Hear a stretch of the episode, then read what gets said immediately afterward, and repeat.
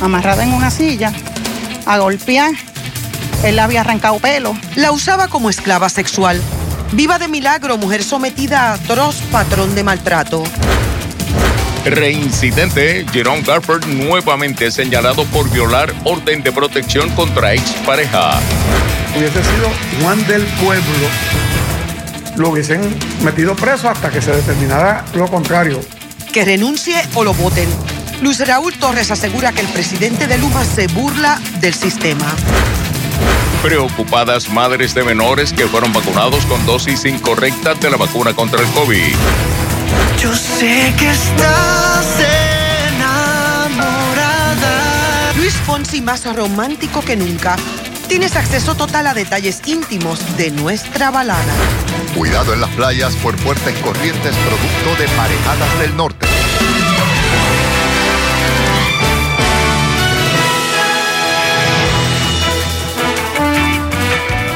Saludos y bienvenidos. Una joven mujer está viva gracias a los vecinos de un apartado sector en Utuado, cuya insistencia en llamar y llamar a la policía la salvó de un horrendo patrón de maltrato y de violencia sexual. Y Bonnie, amigos televidentes, la víctima presenta múltiples golpes, heridas, quemaduras y fracturas en su cuerpo, mientras el hombre quien había sido convicto por delitos de agresión, pudo ser arrestado. Mientras tanto, acá en San Juan, el exdirector de finanzas del PNP permanece detenido desde anoche por alegadamente violar una orden de protección por ley 54 vigente hasta el 17 de noviembre. Sugerimos discreción con los testimonios que estaremos eh, escuchando e iniciamos esta cobertura en equipo con Ivette Sosa, quien estuvo en Utuado y tiene nuestra noticia del día. La quemó con una plancha de, pelo en los, en, los, en los dedos de los pies, las manos, las partes. Usó un palo de escoba. La agredió sexualmente. Le quemó todo el pelo, le dejó la plancha pegada en el cráneo. Este vecino del sector Las Cuevas, en el barrio Vivía Abajo de Utuado, describió el brutal patrón de maltrato al que fue sometida una mujer de 24 años por parte de Guarionex González Salva de 26. Tras meses de violentos ataques sexuales contra la fémina, una paciente mental, finalmente el sujeto fue arrestado el domingo. Dicen que la tienen en el centro médico, pero gracias a nosotros, ella está viva. Y a la muchacha la encontraron encadenada amarrada en una silla, a golpear. Él le había arrancado pelo, él la había sodomizado y hasta la había violado con un palo de escoba. La hacía comer tierra, la hacía comer excreta. Los vecinos del sector relataron que en múltiples ocasiones solicitaron sin éxito la intervención de la policía de Puerto Rico. Ella gritaba, empezaba todo a las 3 de la mañana todo. Él empezaba a maltratarla, a gritar que el diablo se la llevara y le decía a ella, arrodíllate, arrodíllate, arrodíllate, pero con voz de diablo. Pero nosotros llamamos a la policía y la policía decía que no podían hacer nada porque ella no se querellaba. Tras recibir tres amenazas de muerte, los vecinos inmediatos de González Salva tuvieron que acudir al tribunal para solicitar una orden de protección en su contra.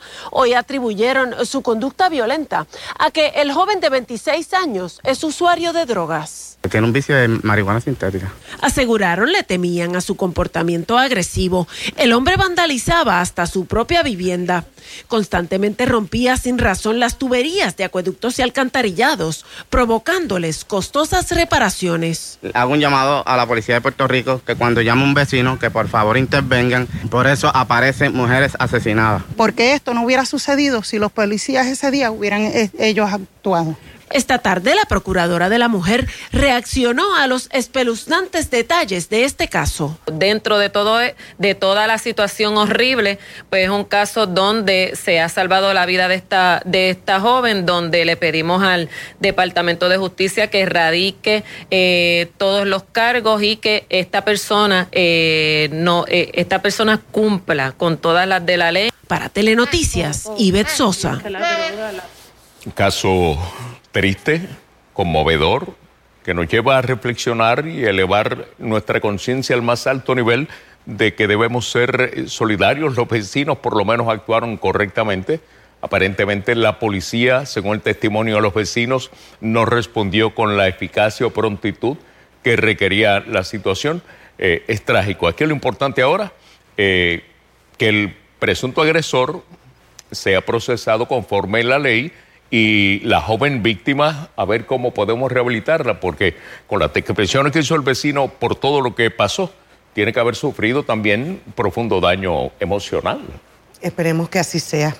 Bueno amigos, reincide. El exdirector de finanzas del PNP, Jerome Garfer, permanece detenido en la celda de un cuartel de la policía de San Juan mientras se investiga una alegada violación a una orden de protección vigente por ley 54. No es la primera vez que Garfer es detenido por violar restricciones impuestas por el tribunal. Jeremy Ortiz da seguimiento a esta historia y nos informa. Buenas tardes. Transcurridas unas 20 horas desde que fue arrestado anoche Jerome Garfer por alegadamente volver a violentar una orden de protección que hay en su contra y a favor de su expareja, luego de que ésta denunciara que recibió una llamada de su parte. Al salir de su trabajo encontró alegadamente la llamada perdida de Garfer. A esta hora no se han radicado cargos en su contra. Según el nuevo día, anoche no se radicaron cargos porque no había un juez disponible. Sin embargo, esa información fue desmentida por la Administración de Tribunales que aseguraron el caso no había sido llevado ante su consideración. Eso debía ocurrir hoy, pero a esta hora de la tarde no ha ocurrido tampoco. Se han emitido declaraciones oficiales. Garfer, por supuesto, está al interior de este cuartel a Torrey Oeste en la celda. Tampoco ha hecho expresiones eh, la policía. Intentamos abordar a uno de los oficiales investigadores del caso. Sin embargo, fuera de cámaras nos dijo que no estaría disponible para hacer expresiones la reincidencia de Garfer llevó a la Procuradora de las Mujeres, Lercy Boria, a expresar que el gobierno, el Estado, tenía que tomar acción conforme a la prueba presentada y que no podían luego lamentarse por cualquier cosa que pudiera ocurrir. También estuvimos eh, eh, conversando eh, con algunos de los oficiales que estuvieron aquí en el cuartel más temprano. Nos dijeron que no tenían información y que lo único que se había mencionado era que Fiscalía continuó investigando junto a la División de Violencia Doméstica de la Policía para determinar si se radicaban cargos o no. Nosotros permaneceremos aquí y usted pendiente a las ediciones de Telenoticias en la noche y a telemundopr.com para conocer si finalmente sería radicado esos cargos o si por el contrario quedara en libertad. En la información que tengo para Telenoticias, Jeremy Ortiz. Gracias, Jeremy. Este es uno más en la lista de incidentes que ha protagonizado Garfer, quien ha sido fichado en al menos cinco ocasiones. La primera y segunda y tercera vez que fue detenido y fichado fue por abuso conyugal frente a un menor de edad. El 23 de enero de este año fue fichado tras una intervención por violencia doméstica. Posteriormente, el 9 de abril fue fichado nuevamente por el mismo delito. En pantalla algunos contactos para buscar ayuda en casos de violencia de género. Coordinadora Paz para la Mujer número de teléfono con el 787-281-7579. La línea de apoyo del proyecto Matria trabaja a las 24 horas. Pueden llamar al 489-0022 y la oficina de la Procuradora de la Mujer, cuya línea de emergencia es con el 787-722-2977. Las autoridades están investigando la muerte de un niño de 8 años que fue reportada esta tarde en Ay Bonito. Vamos a pasar con Charito Fraticelli que nos tiene los detalles en directo. Cuéntanos, Charo. Compañeros y amigos televidentes, de acuerdo a la investigación policíaca que hasta el momento se ha llevado a cabo, todo parece indicar que la muerte de este menor de ocho años fue una accidental. Pero para darnos más detalles tengo conmigo al teniente Edgardo González Feliciano, quien es el director del CIC de Ay Bonito. Gracias por estar con nosotros, teniente. ¿Qué ha arrojado a la investigación hasta el momento? Pues mira, estamos investigando un incidente lamentable donde un menor pierde la vida eh, baja a través del sistema 911 como un menor ahorcado, pero hasta el momento de la investigación que han hecho los compañeros de homicidio, eh, tenemos que fue accidental. El niño fue encontrado en el baño. ¿Qué, qué preliminarmente puede inferirse que sucedió? Eh, el baño tiene una ducha, ¿verdad? no es baño criollo. tenía en el cuello una manga flexible de esta de ducha y la tenía sujetada al cuello. Eh, pero no tenía eh, ningún tipo de lazo, ¿verdad? Por lo que entendemos que es accidental hasta el momento. ¿Pudo haberse enredado, resbalar? Eso es así. De las entrevistas que hemos hecho hasta el momento, eh, no es suicidio, ¿verdad? Eh, ya que no hay nota, nunca ha empresado, ¿verdad? De que quiere suicidarse. Obviamente esta investigación continúa sin descartar nada adicional, pero hasta el momento es accidental. ¿Quién encontró al niño? Su sobrina de 14 años. Es quien lo ve. O sea, no se sabe cuánto tiempo pudo haber pasado Eso es así. entre el suceso y, y- y el ser encontrado. Eso es así porque eh, todos estaban, ella, el, esta menor estaba con, con su abuela y tres menores más en la casa, estaban todos en la residencia. Sí, que tengo entendido que la madre de este menor, pues, eh, cuidaba a algunos de los nietos, de sus nietos. Tres nietos adicionales. sí. Gracias por estar con nosotros en esta transmisión, teniente. Hay que señalar que esta no es la primera desgracia que pasa en esta familia, ya que esta madre eh, vio el fallecimiento de su hija de un infarto mientras se encontraba en el banco, según se nos informó. Y ella precisamente estaba embarazada de este menor. Un lamentable suceso, nuestra solidaridad con la familia ante esta pérdida y de surgir información adicional estaremos llevándosela a cabo a ustedes. Desde Ay Bonito les informó Charito Fraticelli. Y recuerde, si usted tiene algún familiar que atraviesa por un momento difícil y necesita apoyo psicológico, puede comunicarse a la línea Paz.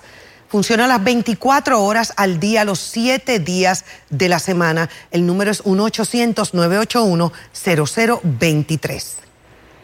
El Instituto de Ciencias Forenses confirmó esta tarde que el cadáver encontrado en la carretera 833, barrio Santa Rosa, en Guaynabo, el pasado fin de semana, pertenece a Jamelice Franco Maldonado.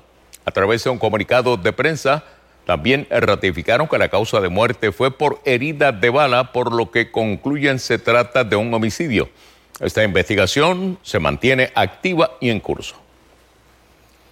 Cambiamos de tema y es que todo el mundo se pregunta, ¿será removido o no de la presidencia de Luma? El presidente de la Comisión de Energía de la Cámara, Luis Raúl Torres, opinó que la Junta de Directores de dicho consorcio debe sustituir a Wayne Stensby. El planteamiento surge luego que recorriera el mundo la noticia de que se había ordenado su arresto por no proveer ciertos documentos ordenados por el tribunal. Las partes tienen hasta el lunes para informar al juez si debe dejar sin efecto la orden de arresto contra Stenby. Walter Soto León con el seguimiento. Yo pienso que si hubiese sido Juan del Pueblo, lo hubiesen metido preso hasta que se determinara lo contrario, de que había cumplido. Así opinó el presidente de la Comisión Cameral de Energía sobre la extensión de tiempo que el juez Cuevas le dio a Luma Energy para que presente los documentos que le debe y que dejó en suspenso la orden de arresto contra Wayne Stensby, quien ayer era buscado por alguaciles del tribunal. ¿Cómo va a haber todo un espectáculo de mover todo un contingente de alguaciles al edificio de Luma, al edificio de, al apartamento donde él vive? Y alega el abogado de él que ellos sabían dónde estaba porque él se lo había dicho al jefe de alguaciles. Luego de una vista de emergencia se determinó ayer en la tarde que el consorcio Luma tiene hasta el lunes para producir los correos electrónicos que Stensby y funcionarios públicos hayan intercambiado sobre la contratación. Stensby alegó que esa información no está disponible porque obra en un teléfono celular que está inservible. Es una excusa barata. Eso, eso, eso, eso es un subterfugio. O sea, ¿cómo se puede haber perdido el celular, pero tú no pierdes la información? ¿Tú sabes por qué? Porque en, la- en los celulares inteligentes, tú lo sabes, existe la nube. Complied with the court and Anoche temprano Stensby aseguró mientras salía de la oficina de uno de sus abogados que había cumplido con el tribunal y que seguirá defendiendo a sus empleados. Estas son las cartas que yo te hago. Mira cómo opera esto. En un trabajo que se extenderá todo el fin de semana, empleados de la comisión evaluaban hoy los pendrive que ofreció Luma, donde hallaron facturas que confirman una de las interrogantes de su investigación, que Luma ya ha subcontratado a ATCO y a Qantas, que son sus dos compañías matrices, por casi medio millón de dólares. Yo no sé si ellos van a dejar a ese señor dirigiendo la, la compañía. Yo creo que su imagen está tan, tan lacerada, lacerada que me imagino que lo removerán en las próximas semanas o meses. Por su parte, el director de las alianzas público-privadas no haya razón para rescindir el convenio con el consorcio. El contrato se mantiene, o sea, esto sería, eh, si ellos incumplieron con la ley, pues nosotros, ¿verdad? Tenemos que tomar las medidas que tengamos que tomar dentro del contrato para asegurarnos que ellos cumplan con la ley. Para Telenoticias, Walter Soto León. Y el gobernador Pedro Pierluisi quiere que termine la controversia con el presidente de Luma Energy y que no se repita, mientras la comisionada residente Jennifer González cree que han sacado de proporción la controversia. Silvia Gómez nos informa. El gobernador Pedro Pierluisi quiere que se acabe toda la controversia en torno a la orden de arresto, ahora en suspenso, del presidente de Luma Energy, Wayne Stensby. Espero que esa controversia acabe el próximo lunes. Es importante que pues, se confirme que Luma ha sometido toda la información que se le requirió y, y entonces seguir adelante con la transformación, que es lo importante, que el, que el servicio eléctrico sea confiable, sea el menor costo posible y en eso es que yo estoy enfocado. Anoche el abogado de Wayne Stensby, el licenciado José Andreo Fuentes, dijo que a él el que le paga es Luma. Aquí no se están usando fondos públicos para eh, el asunto este del, posible desacato. Eh, si es así, eh, sería un uso indebido. Así que Luma tiene sus propios recursos los que recibe como parte del, del- del cargo este que cobra todos los años y otra cosa totalmente aparte La comisionada residente Jennifer González dijo que a ella le sorprende toda la controversia en Puerto Rico en torno a la no entrega de documentos e información por parte del presidente de Luma. Yo creo que todo es relevante. Eh, yo creo que cuando tú haces un contrato eh, de fondos públicos, toda esa información al final del camino va a ser pública, ¿verdad? Por eso es que a nivel del Congreso eh, se han hecho muchísimas preguntas, ellos han entregado la información al Congreso, de hecho yo recibí esta semana... eh, mil, no voy a decir miles, cientos de páginas eh, del UMA, del gobierno de Puerto Rico, así que ya se entregaron allá, no sé por qué no se entregaron eh, aquí. Yo creo que la Asamblea Legislativa, yo fui presidente de la Cámara, tiene unas unas facultades en ley, el tribunal tiene unas facultades en ley, aquí nadie puede estar por encima de la ley. Estas expresiones del gobernador y la comisionada residente fueron hechas al culminar los actos oficiales del Día del Veterano, que este año fueron presenciales en el Coliseo de Gurabo, con una limitada participación en comparación con años anteriores. Para Telenoticias, Silvia Gómez.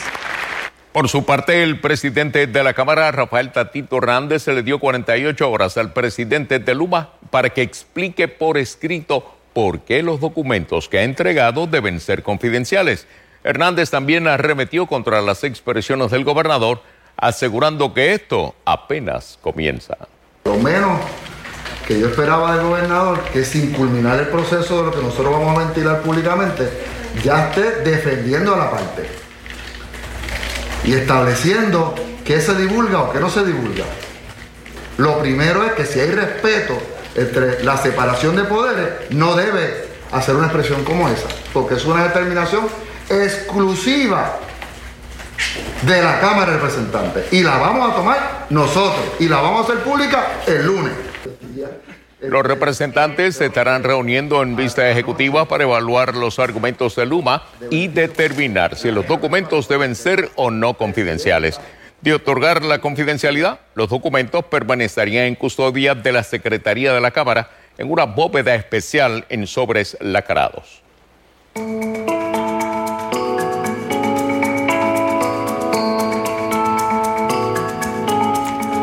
Llevaron a sus hijos a vacunar contra el COVID-19 y aparentemente le administraron la dosis equivocada. Esto le ocurrió a 22 madres del área este que ahora viven con el temor y preocupación de lo que le pueda pasar a sus chicos. María del Carmen González amplía. Tan pronto supo que su hijo Marco de 8 años se podía vacunar, Dolly González sacó una cita en el Walgreens de Nahuabo. El 6 de noviembre lo inocularon. Tres días más tarde recibió una llamada de la farmacia preguntándole por la salud de su hijo porque se habían percatado que se le había administrado la dosis incorrecta. Ella junto a otras madres ahora se encuentran indignadas y preocupadas por la forma en que la farmacia manejó el asunto. Esto es un error que, que, juega con la salud de nuestros niños. Y al ver esta forma en que lo han tomado tan, lo han querido minimizar tanto, lo han tomado tan suave, como que, pues esto no pasa nada, esto es algo sencillo, solamente tienes que observarlo y no debe darle más de dolor en el brazo, eso como que nos ha hecho sentir incómodas, porque son nuestros hijos. Le sorprendió también a esta madre que la mayoría de las preguntas que tuvo sobre el incidente no fueron contestadas de inmediato. Por ejemplo, cuando ella le preguntó al personal de Walgreens qué dosis le fue administrada a su hijo, no le supieron contestar. Solamente se limitó a indicarme que estaban eh, dialogando, estaban en conversaciones con el, con el fabricante, con Pfizer, eh, para darnos esos datos. Eh, luego de esto, yo, a mí me surgieron otras preguntas. Ella me dejó su teléfono y su extensión para que yo la contactara, de surgirme otra, otra inquietud, pero no pude conseguirla. No fue hasta que se hizo público la situación por medio de mis redes sociales que tuve acceso más directo a esta persona. El Departamento de Salud, quienes no se han comunicado con los padres de los niños afectados, se expresó por medio escrito sobre lo sucedido, indicando que la dilución recomendada para la vacuna de los niños es de 1.3 mililitros y a los pacientes se le administraron solo 0.3 que el proveedor se comunicó con el CDC y con Pfizer y no hay recomendación de repetir la dosis mientras Walgreens también por escrito dijo haber tomado las medidas correctivas inmediatas y han revisado los procedimientos para evitar que vuelva a ocurrir. Las familias de los menores aún no saben si tomarán acción legal tras lo sucedido. Aunque mi niño al día de hoy está totalmente saludable, no descarto que le pudiera pasar. Dios quiera que no, pero pudiera pasarle algo en un futuro como consecuencia de este error. Para Telenoticias, María del Carmen González. Y sobre este asunto hoy preguntamos, ¿te sientes seguro de vacunar a tu hijo contra el COVID-19? 73% respondió sí, 27% no. Para más noticias, accede a telemundopr.com.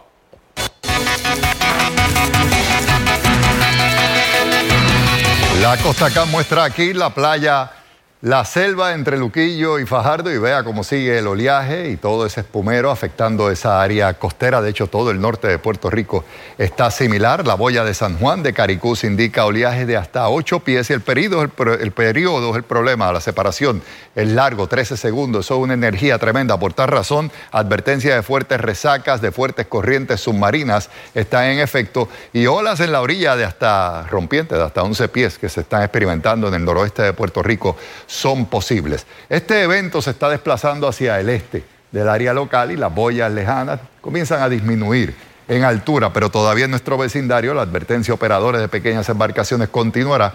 Fuertes resacas, como les dije, es para el oeste, norte y este de Puerto Rico, así que bañistas, mucha precaución. Ya para el fin de semana mejora muchísimo.